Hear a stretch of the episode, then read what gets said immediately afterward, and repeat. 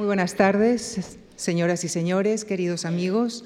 Iniciamos hoy un ciclo de dos conferencias que estará centrado en virus, pandemias y salud, en cuyo marco tengo el enorme gusto de recibir esta tarde en la tribuna de la Fundación Juan Marc al profesor Luis Enjuanes, a quien damos nuestra más cariñosa bienvenida.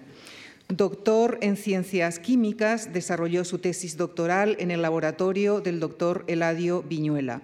Posteriormente investigó durante varios años en los laboratorios del NIH, los Institutos Nacionales de Salud norteamericanos.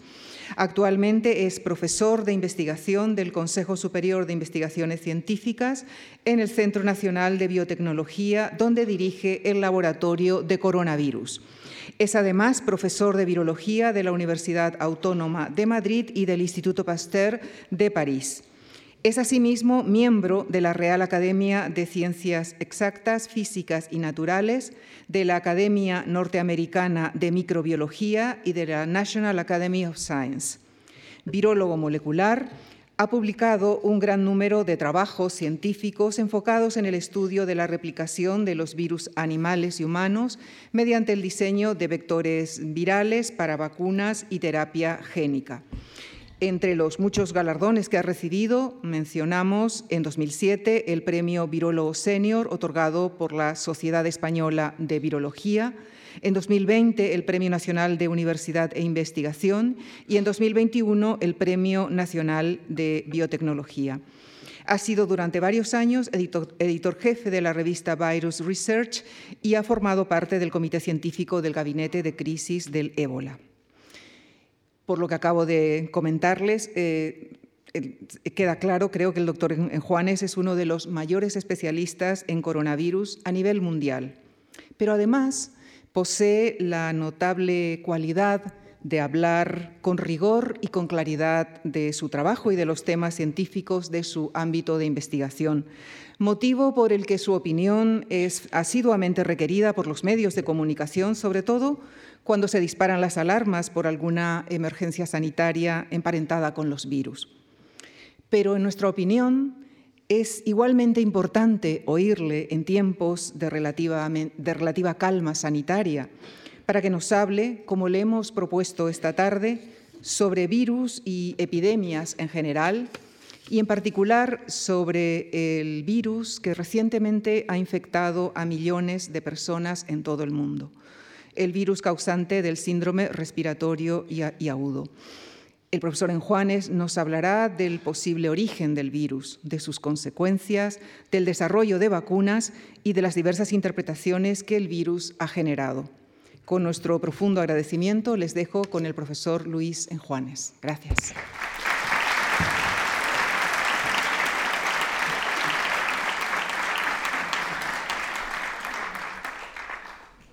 Bueno, muchas gracias. Muchas gracias por haber venido. Para nosotros es un problema mezclar ciencia con divulgación a veces, porque la audiencia es muy variada. Y he preparado una presentación que tiene un poco de todo. Yo tengo que improvisarlo todo porque tengo muy poca memoria y cada vez cambio el tema. Voy a hablar de virus y epidemias, pero lógicamente me voy a centrar en el área de los coronavirus. Llevo trabajando en, virus más de 40 años, pero en coronavirus hace más de 35 años y nos centraremos sobre todo en, coronavirus. Me tengo que disculpar porque ahora por falta de tiempo solo los títulos de la presentación están en castellano que me han pedido hoy. Los textos no, pero lógicamente yo voy a hablar en castellano y lo traduciré todo. Y lo primero que hay que informar es que los virus son grandes generadores de variabilidad genética. De hecho, los virus lo que hacen es que intercambian con la célula a la que infectan, intercambian genes, y eso constituye la mayor fuerza evolutiva que hay en los organismos superiores. En humanos, los virus están continuamente reinventándose a sí mismos gracias a un proceso creativo que nunca se ha visto en, la naturaleza. Hay muchísimos virus. En total se calcula que hay más de 10 a la 31, hay que poner aquí 31 cero, de partículas virales en el planeta. pero llevándolo a un terreno más cercano, el número de partículas virales por mililitro de agua que hay en determinados lagos alemanes puede ser en un, en un mililitro 254 millones de virus en ciertos lagos, como digo, de Alemania.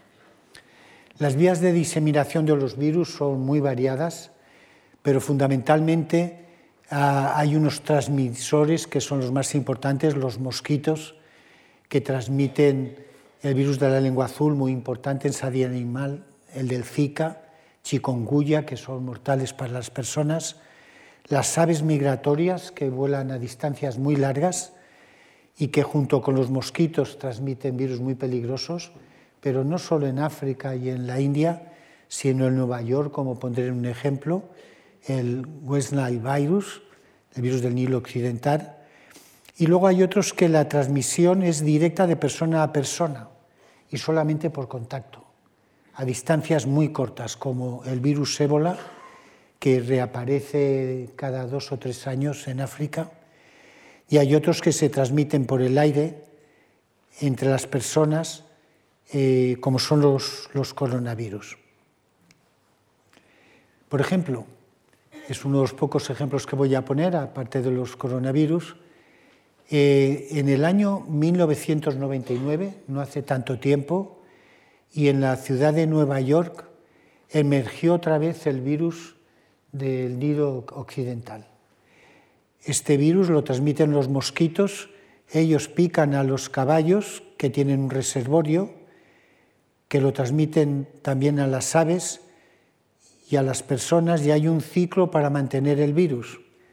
Y en el 1999 lo que ocurrió es que reapareció en la ciudad de Nueva York y las consecuencias de esta infección por este tipo de virus es que mata un 0,1% de las personas que infecta, al 1% le produce enfermedades neurológicas y al 20% la fiebre causada por el Nilo Occidental. Apenas vemos la punta del iceberg del virus, porque el 80% aproximadamente del resto de las infecciones son subclínicas. Este virus, cuando apareció en Nueva York en el 1999, eh, produjo más de 25.000 casos, pero lo importante es cómo se diseminó. Apareció en Nueva York, dos años después había ido ya al sur de Estados Unidos, Florida, dos años después había cruzado a California, al oeste, y tres años después había inundado a todo Estados Unidos. Lo malo es que en ese momento todavía no había ninguna vacuna para proteger a los humanos frente a ese virus. Los coronavirus, que son a los que les vamos a dedicar la atención, son unos virus que prácticamente infectan a todos los animales. Eh, hay muchos coronavirus para poder infectar a todas las especies, por eso se han clasificado en varios géneros, el alfa, el beta, el delta, epsilon, gamma que infectan a animales domésticos y al hombre, ratón, domésticos y el hombre, animales silvestres y el hombre, a los murciélagos, a las aves, pero hay un punto que es muy importante. Todos los coronavirus proceden de los murciélagos, pero de los murciélagos que están volando en este momento en cualquier parte del mundo, el continente americano, el africano, el europeo, de manera que esto representa un grave peligro porque estos coronavirus que están volando en Madrid, por ejemplo, pues llevan muchos virus mortales para el hombre, no solo coronavirus, pero los virus que infectan a todas estas especies. Por lo cual, no es de extrañar que en cualquier momento pueda aparecer una nueva epidemia. De hecho, cuando apareció la actual, para nosotros fue la cosa más normal del mundo. Lo que no preveíamos es que iba a tener la extensión que ha tenido, porque esto ya no es una epidemia, esto es una pandemia. ¿Y eso por qué pasa? Estos coronavirus tienen un genoma, que donde tienen toda la información, RNA, y es el más grande de todos los, de todos los virus RNA que se conocen hasta ahora. Afortunadamente, de esta banda positiva se hace una copia negativa, pero decimos que esto no tiene peligro porque es una síntesis continua de RNA. Desde esta banda negativa se hacen miles de copias de la banda positiva del, del verdadero genoma del virus, pero en este proceso incorporan muchísimas mutaciones. Es mucho más complicado cuando hacen los RNA mensajeros, estos que forman las vacunas de ahora. La síntesis del RNA es discontinua. No voy a entrar aquí en ciencia profunda, pero simplemente decirles que en contraste a la replicación, a la copia del genoma del virus, cuando se hacen los RNA mensajeros que generan luego las proteínas, se copia un trozo, se para la síntesis, cuando llegan a un cuadro, una zona amarilla de la secuencia, se desprende lo que se ha sintetizado, se pega un salto, se une aquí con toda precisión por complementariedad y esto supone una síntesis discontinua. Tiene que dar un salto en el vacío, en el citoplasma de una célula donde hay miles y miles de moléculas distintas y es un milagro si no se equivoca. Acierta por la complementariedad perfecta que existe, pero ahí sí se cometen muchos errores. Y eso trae mucha variabilidad que hace que se generen billones y billones del virus, distintos. No hay dos virus RNA iguales.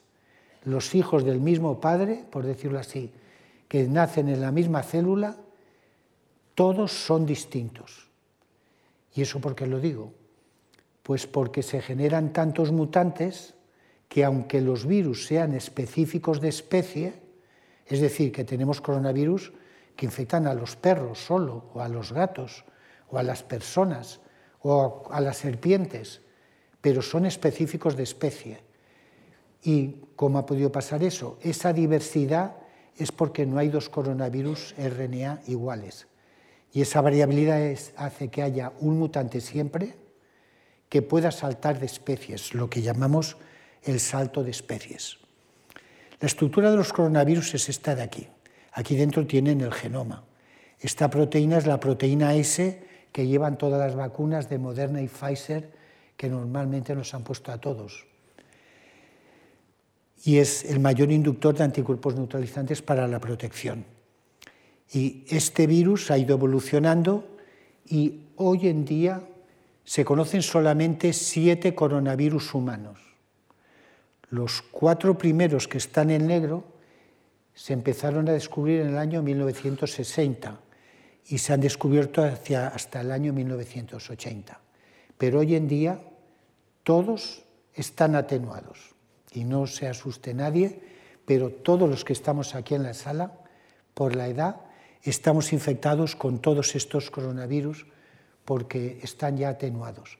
Y en cierta manera nos dan un cierto grado de protección contra los otros tres en rojo, este apareció en el, 2002, este en el 2012 y este en el 2019. Estos en rojo matan a las personas, son altamente patógenos. Un resumen de lo que ha pasado con los coronavirus humanos es que el primero emergió en el año 2002, infectó a 8.000 personas, mató a unas 800, el 10%, y se diseminó a 29 países. De momento, que se sepa, ya no circula, porque se descubrió el origen del virus y se eliminó. El otro es el del Oriente Medio, Middle East Respiratory Syndrome Coronavirus. Este emergió 10 años después. De entonces a ahora, en 10 años, solamente ha infectado a unas 2.650 personas. Ahora verán por qué pero ha producido, atención, 858 muertes, un 37% de las personas infectadas. Esto en virología es una barbaridad. El virus actual, el SARS-CoV-2, que emergió en el 2019, ha infectado a 676 millones de personas. Ha matado a más de 6 millones, pero ha matado solo al 2% de las personas que ha infectado. O sea que este virus de Oriente Medio, de Arabia Saudita, que todavía sigue produciendo nuevas infecciones, no está controlado, no hay una buena vacuna para él, nosotros hemos hecho una, pero todavía no está aprobada para humanos, es un virus terrible, porque mata a una de cada tres personas que infecta. El primer coronavirus mortal para el hombre emergió en China, en el sudeste de China, en la provincia de Guangdong. ¿Y quién nos lo trajo? Cuando apareció en el año 2002, la Organización Mundial de la Salud pidió que se cazasen a todos los animales que se movieran por allí. Se cazaron, animales de 150 especies, se determinó qué animales tenían el virus y los que lo llevaban eran las civetas, los mapaches y los bisones, tan queridos para hacer abrigos de pieles. Pero se hizo una observación muy importante. Los que verdaderamente llevaban cantidades elevadas eran las civetas. ¿Y por qué lo transmitieron al hombre? Porque ahí en esa zona de China las civetas se consideran una delicatessen y se sirven en los restaurantes caros.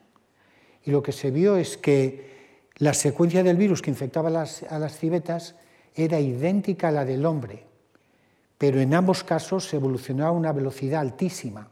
Si evoluciona muy rápidamente, es porque no está acostumbrado a vivir ni en las civetas ni en el hombre.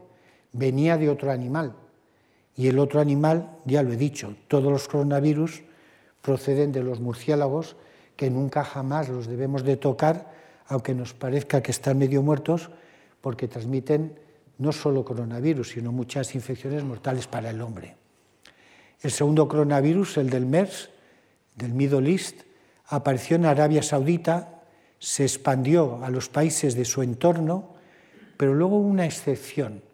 una persona que se fue a Corea del Sur y esa persona infectó a 180, pero de las 180 murieron 80.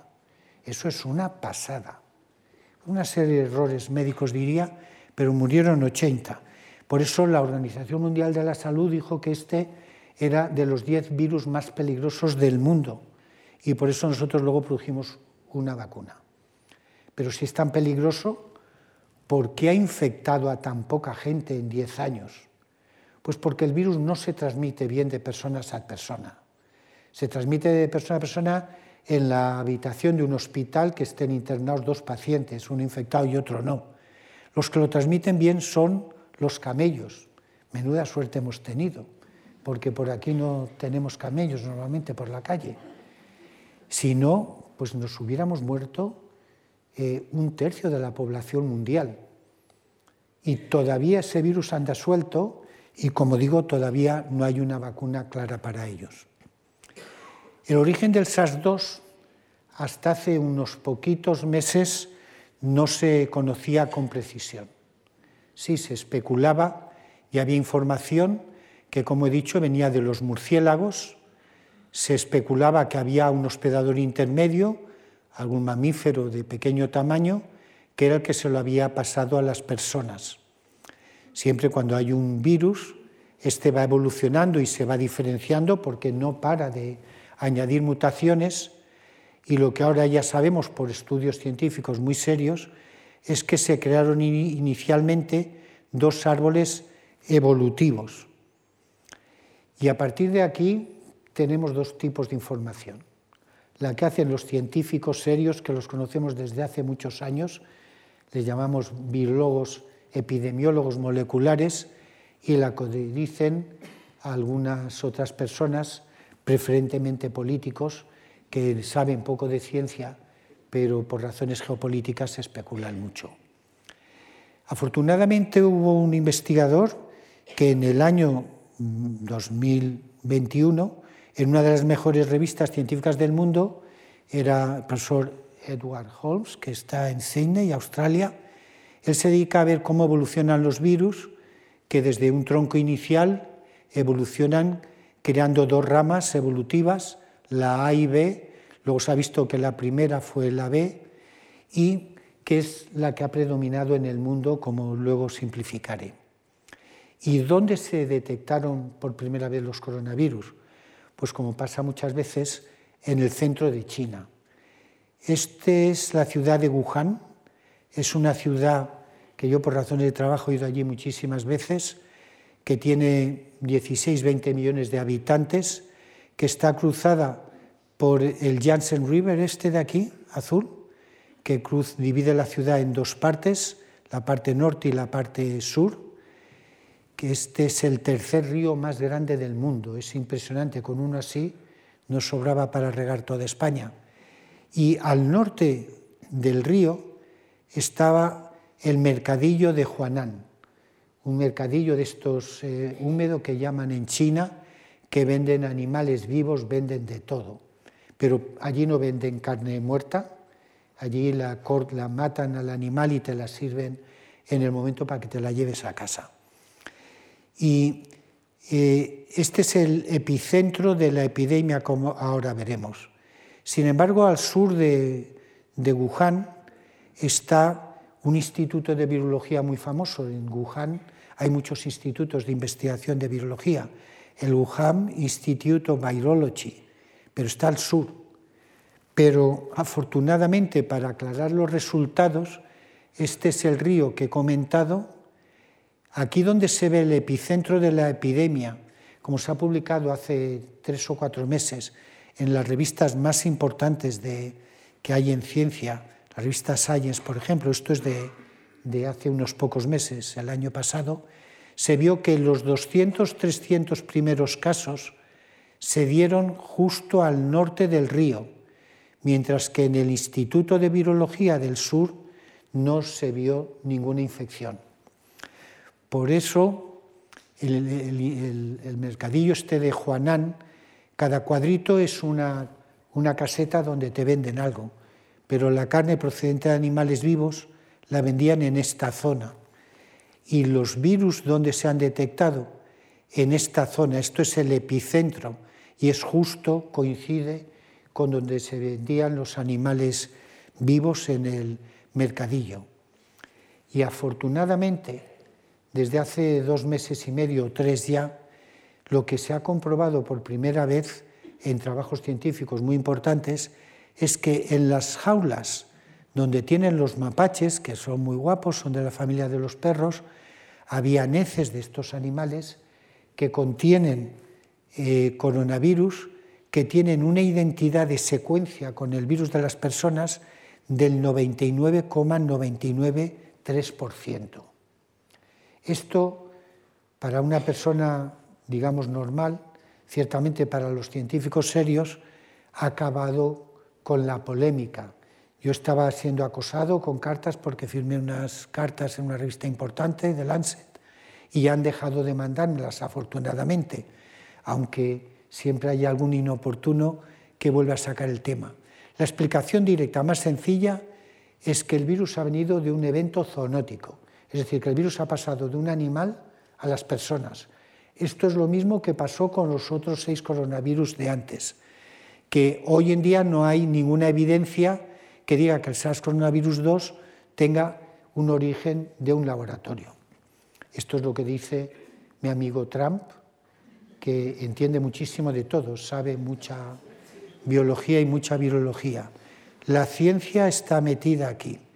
Este es un dato científico.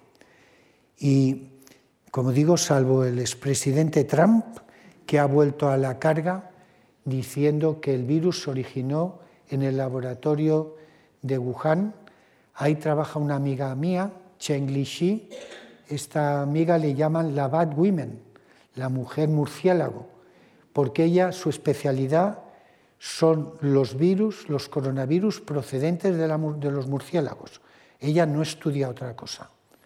Y el, Trump lo que dijo es que la culpa de todo lo tenía Chen Lixi. Pero los datos científicos, lamentablemente para él, desmienten eso. Porque, por ejemplo, aunque aquí no todo el mundo sea biólogo molecular, el virus que nos ha venido en el, en el año 2002 tiene una secuencia y tiene esa proteína S Y cuando se identifican los aminoácidos de la proteína S, en la línea de arriba, lo que se ha observado es que ha metido cuatro aminoácidos básicos y el, virus de los murciélagos con el que trabaja Cheng Li es este de aquí, que precisamente no tiene esta secuencia, haciendo altamente improbable que el virus se le haya escapado del laboratorio de Cheng Li Hace dos o tres días habrán visto en la televisión, en la prensa nacional y extranjera, lo que ha dicho mi amigo Trump, que es muy experto, sabe de todo, sabe medicina y de todo. Como saben, cesó a su asesor médico, que era el director del Instituto de, Alergias, Alergia y Enfermedades Infecciosas de los Institutos Nacionales de Salud que están al lado de Washington, un hombre de un alto prestigio. Y ahora ha vuelto el trama a la carga, pero ¿esto por qué? ¿Es por cosa científica? No, porque vienen las elecciones. Él, como saben muchos si ven la televisión, ayer dijo que la guerra de Ucrania la acababa en 24 horas. Pero también dijo en los momentos de la epidemia que era muy bueno beber la hidroxicloroquina, que luego se ha retirado porque te puede matar.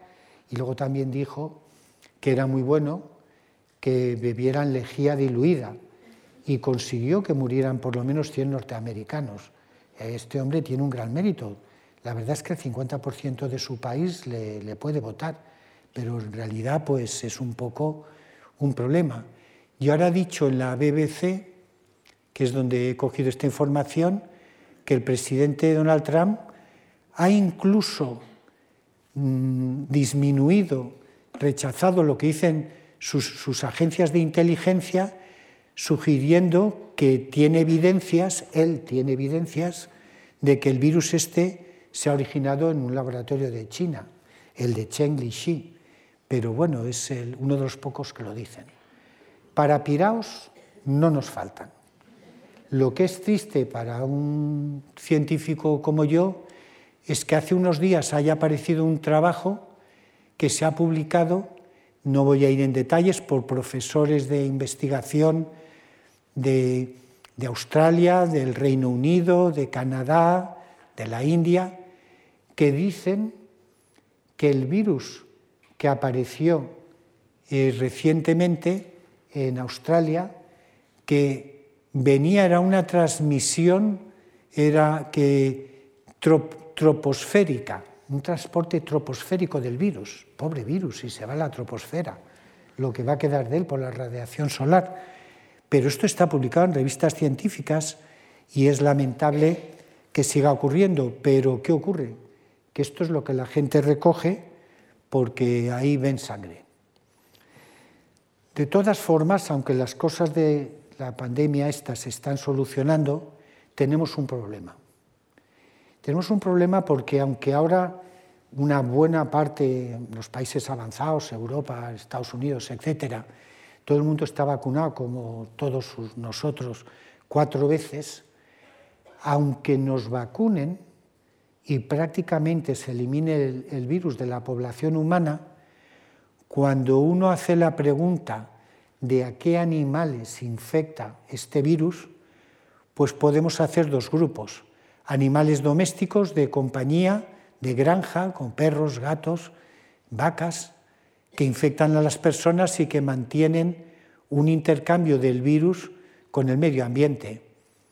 Pero en la vida silvestre hay muchos animales, aparte de los murciélagos que he dicho, pero los, monos, eh, eh, las, eh, ya lo diré, los ratones, los pangolines, los ciervos de colita blanca, los tigres, los, los leones, no están aquí todos, en el medio ambiente mantienen el virus. Y para nosotros es no imposible, pero casi, poder vacunar esta población animal que constituyen, no son animales de granja, estos son de la vida silvestre, constituyen un reservorio para el virus que, por ejemplo, lo tienen los bisones, como estos de aquí.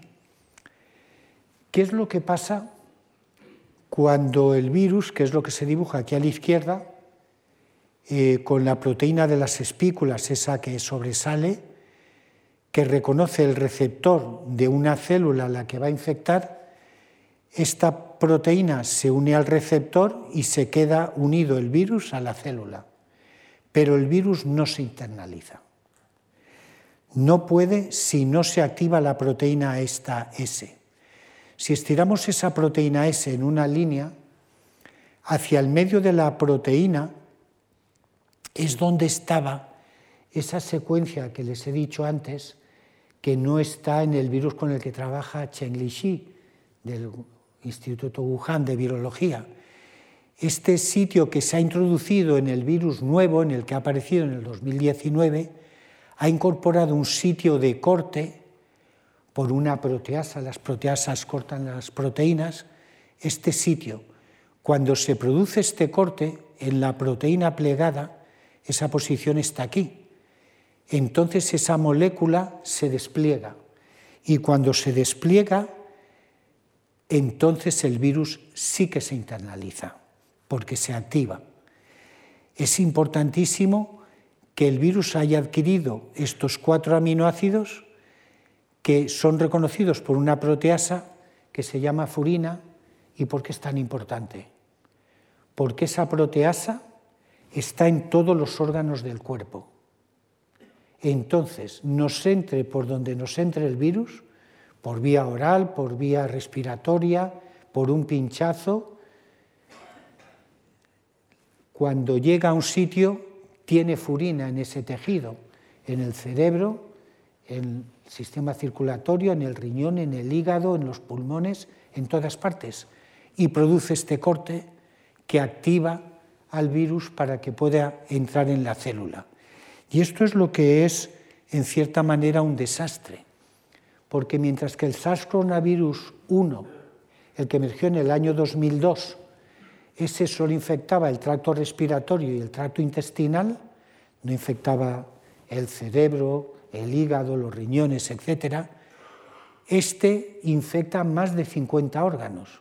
O sea que el SARS-CoV-2 de ahora tiene la capacidad de infectar los pulmones, el intestino, el riñón, el cerebro, el sistema circulatorio, etcétera, etcétera. Y produce más de 50 infecciones tipos de infecciones distintas. Es muy frecuente, era muy frecuente que los pacientes infectados tuvieran varias patologías, no solo respiratorias, sino que la olla no les funcionaba bien, perdían el sabor, el olor y muchas otras cosas. Y, y esto ha traído muchas complicaciones, complicaciones cardiovasculares, neurológicas, psicológicas, hematológicas, pero a lo que nos enfrentamos hoy, que en países como España, Europa, Estados Unidos estamos ya bastante vacunados, es a las complicaciones persistentes. En Estados Unidos, el 20%, que hacen las estadísticas muy bien, el 20% de las personas que se han infectado aparentemente se han recuperado, pero en el 20% de las personas infectadas, tanto si se habían infectado levemente como con una patología grave, al cabo de siete, ocho meses, un año, dos años, manifiestan síntomas de la enfermedad. No están totalmente curados. Y el problema que tenemos es que no sabemos por qué. Hay gente que ha quedado tocada y que tiene dos o tres patologías como consecuencia de la infección que tuvo.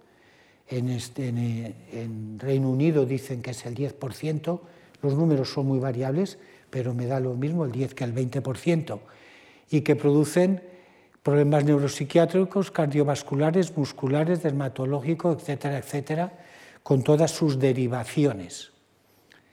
¿Y cuál es la causa? Contestación, no lo sabemos. Ahora el gobierno de Estados Unidos, los institutos nacionales de salud de Estados Unidos, no te quieren dar ya dinero para, para vacunas, muy poquito. Quieren dar dinero para solucionar lo del COVID persistente, ese que dos años después que te habías puesto, te habías infectado y te habías puesto bueno, te vuelve a venir el problema. Esto va a suponer un problemón para los gobiernos, la sociedad, la economía de los países. ¿Y cuál es el mecanismo que causa esto? Ya he dicho que no lo sabemos. Las cuatro hipótesis más probables que se están manejando, nosotros hemos mandado, llevamos 20 años siendo subvencionados por el gobierno norteamericano, pero ahora hemos mandado un proyecto para ver si podemos averiguar la causa. Las cuatro ganadores, las cuatro hipótesis ganadoras, son que da una respuesta autoinmune, que aunque parece que el virus, parece dicho, desaparece, pero tienes un problema de autoinmunidad. Es que uno de los problemas que ya reconocimos al principio es que cuando te infectas con este virus, produces anticuerpo contra tus propias defensas, los interferones que interfieren con la replicación del virus. Otro, que es lo que nosotros apoyamos más fuertemente, es que el virus persiste, pero está medio escondido. Pero ahora os daré algunos datos que, bueno, esto empieza a aclararse un poco. Hay demostración clara, que no es discutible, de que produce una inflamación crónica un año o dos después de que te recuperaste. Y lo que nadie discute es que produce microcoágulos. Este virus cuando nos ha infectado nos ha producido una patología de coagulación que nos afecta la circulación en todo el sistema. Que nadie se asuste. Estos microcoágulos, la mayor parte de la gente no se entera que los tiene y poco a poco se van eliminando. Eh, no me voy a extender mucho en detalles de todas estas cuatro fracciones, me voy a extender en la persistencia de la infección, porque muy recientemente se han publicado trabajos en revistas muy importantes en las que, por ejemplo, de 46 pacientes, 32 se han visto que eran positivos para el virus, por ejemplo, en el tracto gastrointestinal el 25% aproximadamente de los pacientes mostraban la presencia del virus en el duodeno, en el ileum o en el colon, con toda claridad. Estos son datos científicos. Y lo que es más importante, han demostrado que habían cuatro proteínas del virus. Cuatro, porque ah, mira, cuatro. Si miran más, verán más. La proteína de, esto es la replicasa, la maquinaria de replicación. La proteína de las espículas, de esas proyecciones. La nucleoproteína, que es esencial para la replicación del virus, y una proteína de la envuelta. Sí, el porcentaje de positividad es muy bajo, pero eh, a verlo, haylo, porque no hay ninguna duda científica de esas proteínas están ahí. Ahora, no quiero que la gente se eche a llorar vamos a decir algo positivo, que yo lo decía a los poquitos meses del tema de la epidemia. Lo decía porque era lo que pasa siempre. Yo decía, bueno, el virus ahora es muy virulento, nos ha debido de saltar de algún animal, como luego se ha demostrado, porque yo lo decía porque con los otros seis era lo que había pasado, ¿no? Y pero se suelen atenuar. Los virus cuando saltan de una especie, en este caso el mapache, a la persona, pues no crecen muy bien en las personas, porque no están adaptados a ellas. Tienen que incorporar muchas mutaciones y se selecciona siempre el virus ganador, el que se replica más a prisa, el que se transmite más a prisa. Los que son muy virulentos, esos no se propagan mucho. ¿Por qué? Pues, elemental, mi querido Watson. Si es muy virulento, cuando te infecta te pones muy malito te llevan al hospital, ya te encierran, te meten en la UCI y a lo mejor te mueres y entonces ya te meten en la caja y ya no te diseminas ese virus virulento. ¿Qué virus se imponen? Los que no son tan virulentos, que tú no te encuentras muy mal y te vas a trabajar o a la discoteca y ese es el que diseminas. Y eso es una ley que ha pasado siempre y es la que ha pasado ahora y esto lo han demostrado en un trabajo de un conjunto de científicos norteamericanos, esto parece complicado, pero es muy sencillo. Han cogido eh, unos investigadores de 36 laboratorios y han analizado la última estirpe del virus, la Omicron. Ya sabéis que está la alfa, la beta, la gamma, la delta, la Omicron y tal. y para ver si la virulencia. Y entonces hacemos en los laboratorios un experimento que es muy simple. Eh, infectamos ratoncitos, en este caso todo está hecho con ratoncitos, y a distintos días después de la infección seguimos eh, el, peso del ratón. Si se ha enfermado, porque el virus es virulento, pierde peso. Si se ha enfermado con uno de los virus de antes, pierde peso. Todas las líneas negras de pérdida de peso se han hecho con los virus del SARS este de antes. Pero con los nuevos, las líneas de colores, veis que no pierden peso. Eso que indica que, indica que en ratón este virus Omicron, que es el que circula ahora, está atenuado. Esto es mucho más complejo, ¿eh? pero estoy simplificando. En hámsters lo mismo, se infectan ya tres días o seis días después de la infección, se miran los pulmones de los hámsters y se tiñe para buscar el virus. Y entonces, si hay virus, se tiñen de, rojo. Como veis, a seis días hay muchas células infectadas.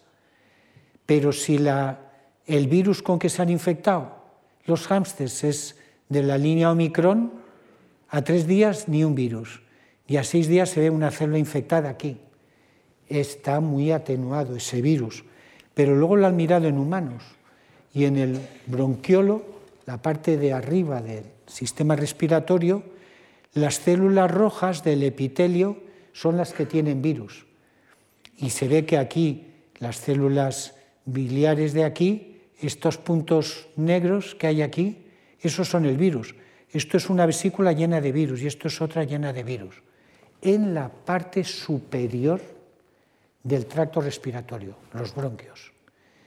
Por eso este virus se transmite muy bien, bueno, por eso y por otras cosas, porque si yo estuviera infectado con él, cuando hablo no paro de echar virus porque está creciéndome en la parte de arriba. Sin embargo, cuando se analiza cómo crece en humanos en los bronquios y se compara con el pulmón, vamos a fijarnos solo en la columna azul. En los bronquios, el que más crece es el omicrón, el azul. Y en los pulmones, en la parte inferior, el que menos crece. La patología se produce infectando el pulmón, la parte de abajo.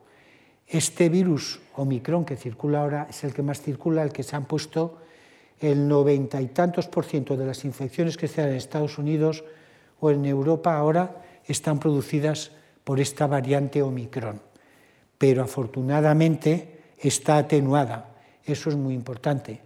Como todos sabéis, han habido varias ondas de infecciones que las han dado pues, el virus alfa, el beta, el delta, el delta plus, los omicrones, que han dado dos variantes y luego han dado otras dos, y que cuando se han estudiado todas estas variantes y los científicos, los epidemiólogos moleculares, los han secuenciado, han visto que había un origen, que hubieron dos árboles evolutivos al principio, este es el que se impuso y este ha dado a otras variantes, la alfa, la gamma, los omicron, los beta, los delta, no van por orden. O sea, no es el 1 da lugar al 2, el 2 al 3, el 3 al 4, no.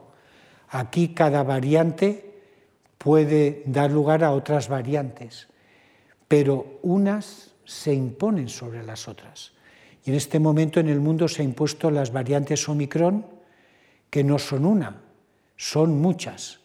Y ahora hay dos que son las más adelantadas. Una está impuesta, vamos a decir, por simplificar, en Asia y otra en Estados Unidos y Europa. Pero la que creen los científicos que va a ganar, estos son datos de noviembre del año pasado, eh, es esta, porque ellos van viendo cuál va subiendo. Eh, entonces, como digo, unas se imponen en Estados Unidos y en América, una en Europa, Norteamérica y África, esta BQ1, y otra en Asia, incluyendo Singapur, Bangladesh y tal, es, pero la que se creen, creen los científicos que va a dominar es la XBB. Entonces aquí, ¿qué es lo que pasa? Que las vacunas que tenemos que hacer, que por eso lo cuento, tienen que llevar estas variantes. ¿Y qué es lo que va a pasar? Pues primero, que este virus ha venido para quedarse, como el virus de la gripe, que va a ser un virus temporal, que como el de la gripe nos infecta en otoño, lo mantenemos durante el invierno y luego como sube la temperatura, no estamos en sitios cerrados, si nos vamos a la playa, allí hay mucha radiación ultravioleta, mucho calor que los inactiva y que estamos en un ambiente abierto, pues desaparece y luego al otoño siguiente vuelve a aparecer otra vez. Siempre los virus que perduran tienen muchas características, pero tienen dos fundamentales. Una, que corren mucho, se transmiten mucho de célula a célula con mucha facilidad, porque el receptor donde se engancha ha evolucionado para reconocer mejor las células, y otra que se produce, la, la síntesis, es con títulos mucho más altos. Y otra, de las más importantes, es que el que se escapa es porque ha cambiado la envuelta y los anticuerpos que nos han inducido las, las vacunaciones ya no lo reconocen. Esto es siempre una caza. Se produce el virus 1, nos infecta, producimos anticuerpos 1 contra el 1. El virus lo inactivamos, pero como cambia, hay un mutante que el anticuerpo ya no lo mata, se escapa el 2, se amplifica el 2, infecta, producimos anticuerpos contra el 2, los mata casi todos los doses, pero hay uno que ha cambiado, se escapa. Y siempre es la caza del anticuerpo a por el virus, pero el anticuerpo siempre va detrás. Y por eso va evolucionando y se va escapando. Por eso todos los años nos tenemos que vacunar con la vacuna del virus de la gripe. Voy fatal de tiempo. Hay, ¿Qué hacemos? Hacer muchas vacunas. Hay vacunas de muchos tiempos. Yo antes daba un curso de vacunas que duraba un año, ahora va a durar tres segundos. Hay vacunas, es que si no, no nos vamos, ¿eh? que están basadas en un trozo del virus, una proteína, pero no dan una buena inmunidad en mucosas. Aquí me tengo que parar porque esto es muy importante. Hay dos tipos de inmunidad. La inmunidad interna, que si tú te vacunas intramuscularmente, te da una protección que te aguanta toda la vida, 60 años. Yo hace 60 años me vacunaron contra la polio, el sarampión, la viruela, y hoy en día estoy vacunado, atención, contra todas estas enfermedades, pero por ejemplo contra el virus de la viruela humana y contra la del mono que ha salido ahora. Y me vacuné con una sola dosis hace 60 años en el hombro, como todos vosotros, bueno, los más mayores. ¿Vale? Pero esa inmunidad es interna. Esa no nos protege bien las mucosas. ¿Qué son las mucosas? son las partes del cuerpo abiertas al exterior, la nariz, la boca, las mucosas oculares, las mucosas entéricas, anda que no metemos material por la boca y lo eliminamos todos los días.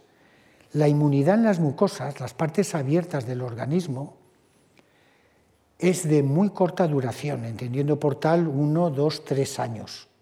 Muy poco. Hay que revacunar. Por eso nos tenemos que vacunar todos los años para el virus de la gripe. Bueno, por eso, porque no nos dura la inmunidad de un año para otro. También porque el virus de la gripe cada año nos viene uno. Y entonces los científicos estudian, prevén cuál va a venir y nos dan una vacuna que lleva cuatro o cinco para acertar con alguno.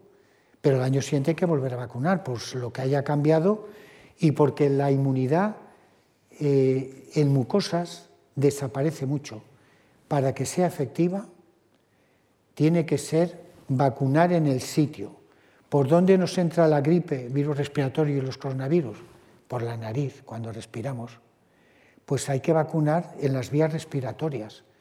La vacuna que nos están poniendo intramuscular, el 95% no se aprovecha. Se aprovecha la, inmunidad interna, pero la que necesitamos es la de las mucosas respiratorias, en los pulmones y en la nariz, que es por donde donde se replica preferentemente. El virus por donde nos entra preferentemente. Luego hay vacunas basadas en virus atenuados, vivos pero atenuados. Son las antiguas, la de la poli y todas estas. Pero esas duran eh, toda la vida, pero no protegen en las mucosas, no. son las mucosas que las vacunas que nos han salvado de todas las enfermedades malas. Pero, como digo, eh, están basadas también en virus virulentos, virus vivos, que los hemos atenuado, pero son vivos y pueden revertir a virulentos. Por eso han hecho un gran papel, pero tienen una preocupación de seguridad. Están las basadas en vectores virales. Los vectores virales es la de AstraZeneca, un adenovirus que produce cáncer, pero le quitan el 30% del genoma, ya no produce ninguna infección. Le hacen que exprese la proteína S que induce protección y esa es la de AstraZeneca que nos vino del Reino Unido. Y las Moderna, las basadas en un RNA mensajero. Estas tienen una virtud muy importante, que son muy, muy simples. Solo tienen una molécula de RNA que codifica una proteína que es la S, el mayor inductor de anticuerpos neutralizantes. Pero no se autoamplifica tantos microgramos das, tantos tienes. Se pueden desarrollar muy rápidamente, han jugado un papel positivo extraordinario. Yo estoy encantado de haberme vacunado cuatro veces, pero todos sabéis que esto no es normal. Nos hemos vacunado cuatro veces aquí en España, y en América, y en, y en Inglaterra, pero aunque estemos vacunados cuatro veces, nos volvemos a infectar a criar el virus en nuestro cuerpo y a pasárselo a otra persona. Esto no está bien, esto hay que mejorarlo. Y las hemos de guardar a 70 grados, menos 70 grados o menos 20. Todavía lo que se ha sacado está bien, pero hay que mejorarlo. Y hay otras que están basados en RNA, pero en RNAs que se autorreplican. Nosotros como llevábamos 35 años trabajando con coronavirus, pues la verdad es que sabíamos mucho. Y dijimos, bueno, esto lo arreglamos nosotros, sí, pero hay que trabajar mucho. Eh, son moléculas que se autoamplifican porque llevan la maquinaria de ampliación, lo metemos una y hace mil o cinco mil. Y de eso da una respuesta inmune muy fuerte y eso da miedo, ¿no? que tenga la maquinaria de replicación. No, porque nosotros hemos hecho que sean, ya no sean virus, no se puedan propagar, sean deficientes en propagación, lo que le da una alta seguridad. ¿Y cómo llegamos a esto? Llegamos porque nosotros trabajamos en virología básica. Estudiábamos por qué un virus te mata. Y la gente se cree que un virus te mata si crece mucho. Pero eso no es verdad. Hay muchos virus que nos crecen en el pulmón y no nos hacen nada, que sepamos. Un virus te mata si lleva genes de virulencia. ¿Y qué es un gen de virulencia? Esta es la estructura del genoma de un coronavirus, tiene muchos genes de distintos coloritos. Los que están de gris aquí, esos virus, esos genes no los necesita el virus para replicarse. Entonces, ¿para qué los lleva? Pues los lleva porque esos genes ayudan a la virulencia del virus. ¿Y cómo la ayudan? porque expresan un gen de estos de aquí grises que lo que hace es que te inhibe las defensas inmunológicas. Expresan este, un gen de estos y este te inhibe la producción de anticuerpos y linfocitos T de determinado tipo. Son genes de virulencia. Entonces, nosotros que fuimos el primer laboratorio del mundo que consiguió hacer un, virus de estos sintético, teníamos una herramienta muy poderosa para quitar uno a uno estos genes. Y entonces le quitábamos los genes uno a uno, por ejemplo el gene, y lo pinchábamos a ratoncitos, que es la otra herramienta muy importante, el modelo animal. Si después de quitarle el gen el ratoncito se moría, pues ese gen no era de virulencia, pero si no se moría, sí. Entonces cuando le quitamos, esto es mucho más largo de lo que yo lo voy a contar, el gene, entonces vimos al quitarle la proteína E, era una proteína que estaba en las células infectadas, esto es una célula en el citoplasma, esta cosa verde. Y cuando infectábamos a los ratoncitos, los infectábamos con el virus sin el gene deleccionado delta E o el virus silvestre, el wild type. Y, miramos a los cuatro días y a los seis días qué le pasaba a los ratones, los grupos de ratones que habíamos infectado. Si le quitamos el gene, aquí veis que eh, los alveolos intercambian oxígeno muy bien. A los cuatro y a los seis días, estos espacios aéreos están intercambiando, oxígeno.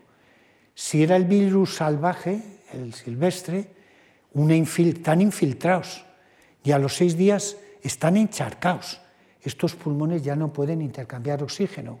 Eso es lo que se llama edema pulmonar. Y un animal infectado o una persona se muere.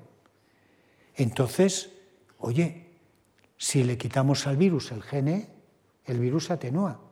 Y un virus atenuado es un candidato a vacuna en potencia. Y eso es lo que hicimos. Y voy a empezar a correr un poquito, porque esto es muy largo. Lo que vimos es, pues si es verdad que es una vacuna, vamos a inmunizar ratones con el virus que le hemos quitado el gene y otros no los vamos a inmunizar, el control negativo que decimos, y vamos a seguir el animal a ver si ha perdido peso, porque después de inmunizarlos esperamos tres semanas para que el sistema inmune responda. Y a las tres semanas hacemos lo que se llama un desafío. Le enchufamos una cantidad de virus infectivos mortal. Si está inmunizado, no se morirán, pero si no está inmunizado, no quedará ni uno. Los no inmunizados, cuando les hacíamos el desafío, perdían peso y cuando bebíamos estudiamos la supervivencia a distintos días, al día cuarto, supervivencia cero patatero. Se habían muerto todos. Pero si los habíamos inmunizado, no. Estos son los rojos, no perdieron peso y la supervivencia era del 100%. Pero bueno, qué bonito, ¿verdad? Pero esto no te lo puedes vender a los americanos, porque para que sea seguro tienes que meter tres o cuatro medidas de seguridad. Y entonces esto lo tienes que complicar. Lo que hacíamos era una vacuna y me voy a pasar esta diapositiva, que inmunizamos los ratones, a unos sí y a otros no, y luego les hicimos un desafío. Los inmunizamos, dejamos tres semanas para que desarrollaran la respuesta inmune y luego le enchufas 100.000 unidades infectivas y analizas en el cuerpo del ratón si dónde está el virus mortal que le has metido. Y a días 3 y 6, las columnas naranja, no lo veíamos.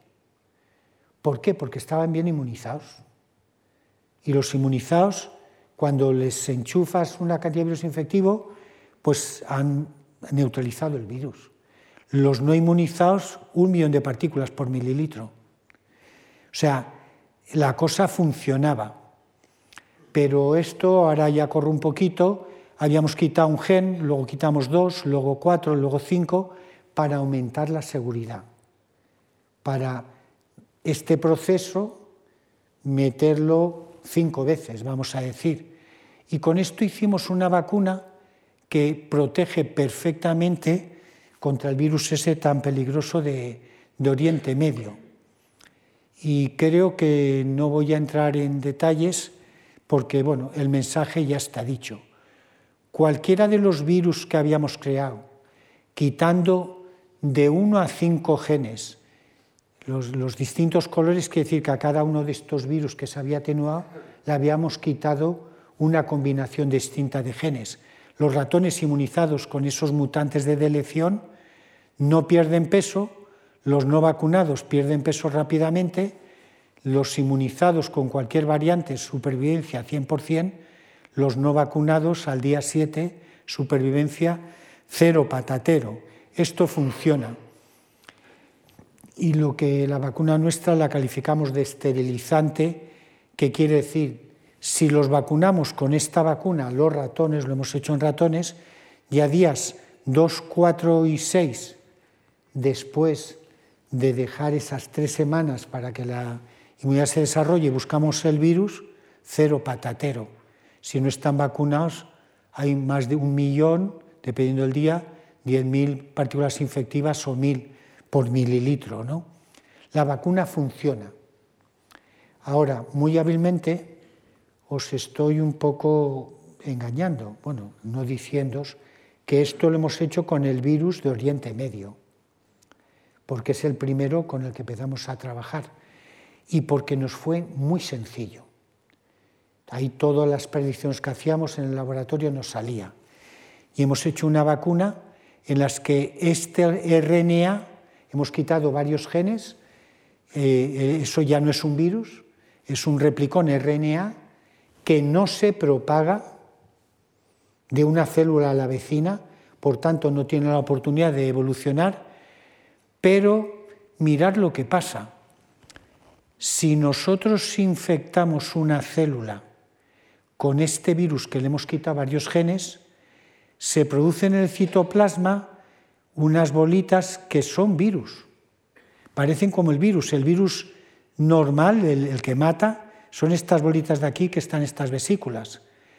Esto las llamamos virus-like particles, partículas análogas a virus, porque estas bolitas y estas se parecen. Y llevan dentro el RNA este que le hemos quitado varios genes ya no es un virus, el genoma del virus, es un replicón RNA que se autoamplifica pero que no se disemina. Esto es una vacuna que por eso consideramos segura. Pero bueno, esto es muy importante, esta vacuna para el mes coronavirus. Hombre, tenemos que ahora llevarla a humanos. Pero, ¿y el SARS coronavirus 2, que es el actual? Y ahora a muerte. Todos los conocimientos que teníamos, que aprendimos con el MERS coronavirus, los hemos aplicado al SARS-CoV-2, el de la pandemia. El genoma es así, tan largo como el del otro, pero esto lo queremos pinchar a personas y esto es muy serio. Si no es seguro, nos cortan el cuello. Entonces, hemos trabajado en el genoma del virus, en la parte de un extremo, en el otro extremo y por el medio en muchos genes. Distintas personas del laboratorio trabajan en una parte. Unos trabajan como estos que están estropeando este gen porque eso atenúa el virus. Es un punto de atenuación. Otros que trabajan en estos genes también atenúan el virus. Los que trabajan en estos genes, esto lo tengo todo codificado, X y Z, pero no puedo poner los nombres porque estamos patentándolo ya lo hemos patentado, pero hay que dejar pasar un año. Y estos de aquí, si los quitas, pues el virus no es un virus, es un replicón. No se puede propagar, pero se puede hacer muchas copias y eso es lo que favorece a la vacuna. Eh, en este momento, eh, lo que estamos haciendo es haciéndonos preguntas claves. ¿Qué vacuna estamos haciendo? ¿Qué vacuna hace la gente?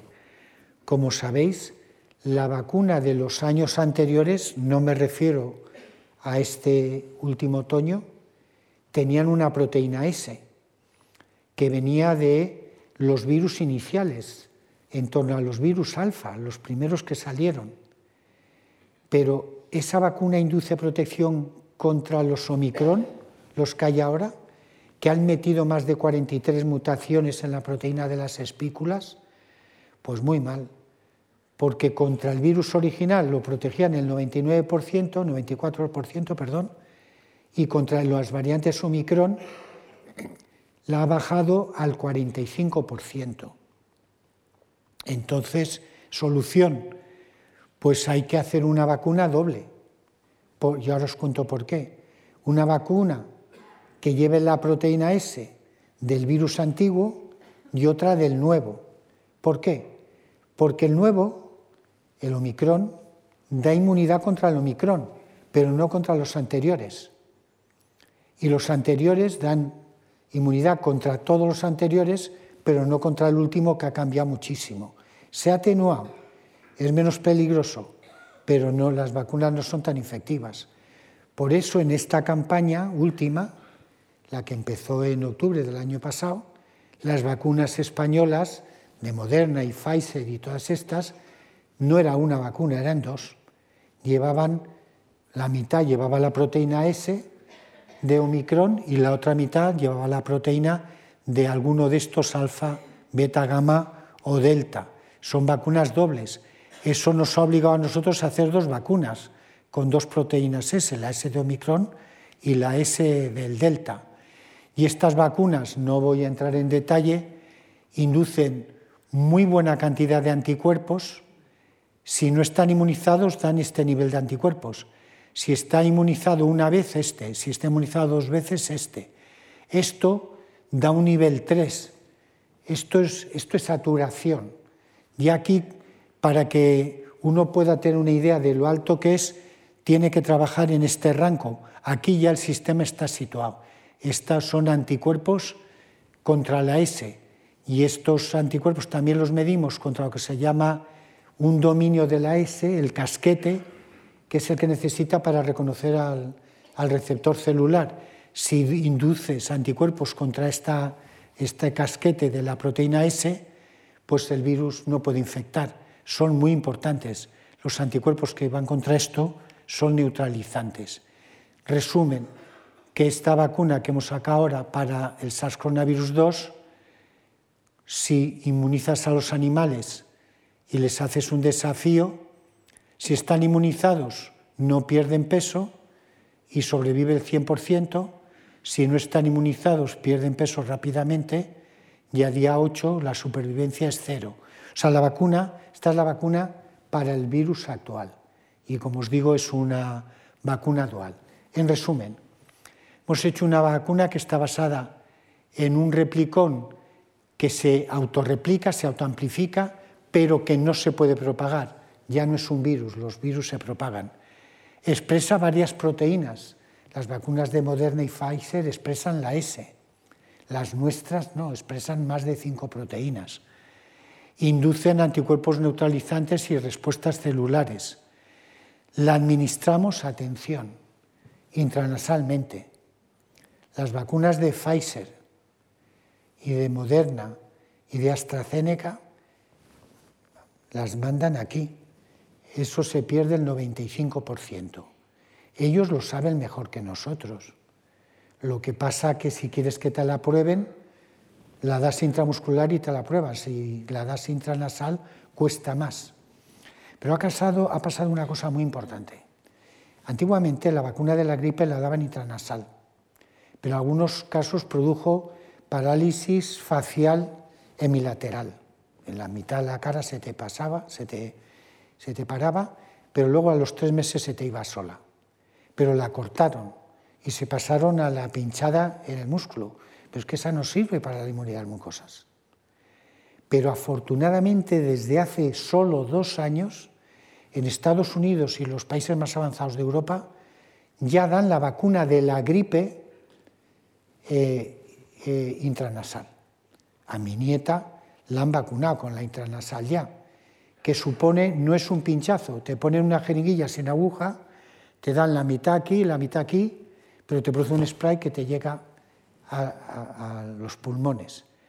El hecho de que en todo el mundo ahora ya se admita la inmunización intranasal, van a copiar el sistema que utilizan para la vacuna de la gripe y eso va a favorecer mucho que a partir de ahora, muy posiblemente en la próxima campaña, ya también las vacunas para el SAR se den intranasalmente.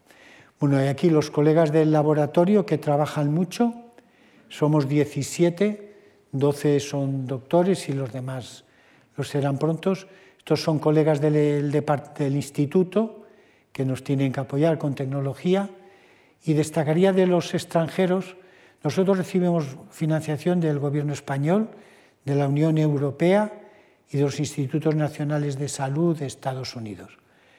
y trabajamos desde hace más de 20 años con un grupo de americano que nos financia los Institutos Nacionales de Salud allí y destacaría el Stanley Perman, que es un inmunólogo de allí. Ellos son más inmunólogos que nosotros, nosotros somos más virólogos que ellos y eh, colaboramos desde hace 20 años y seguimos colaborando porque los grants de Estados Unidos son muchísimo más fuertes que los de aquí. Y voy a parar aquí porque ya me está limitado ocho minutos según el señor de aquí, que está contando los minutos. Muchas gracias por esta atención.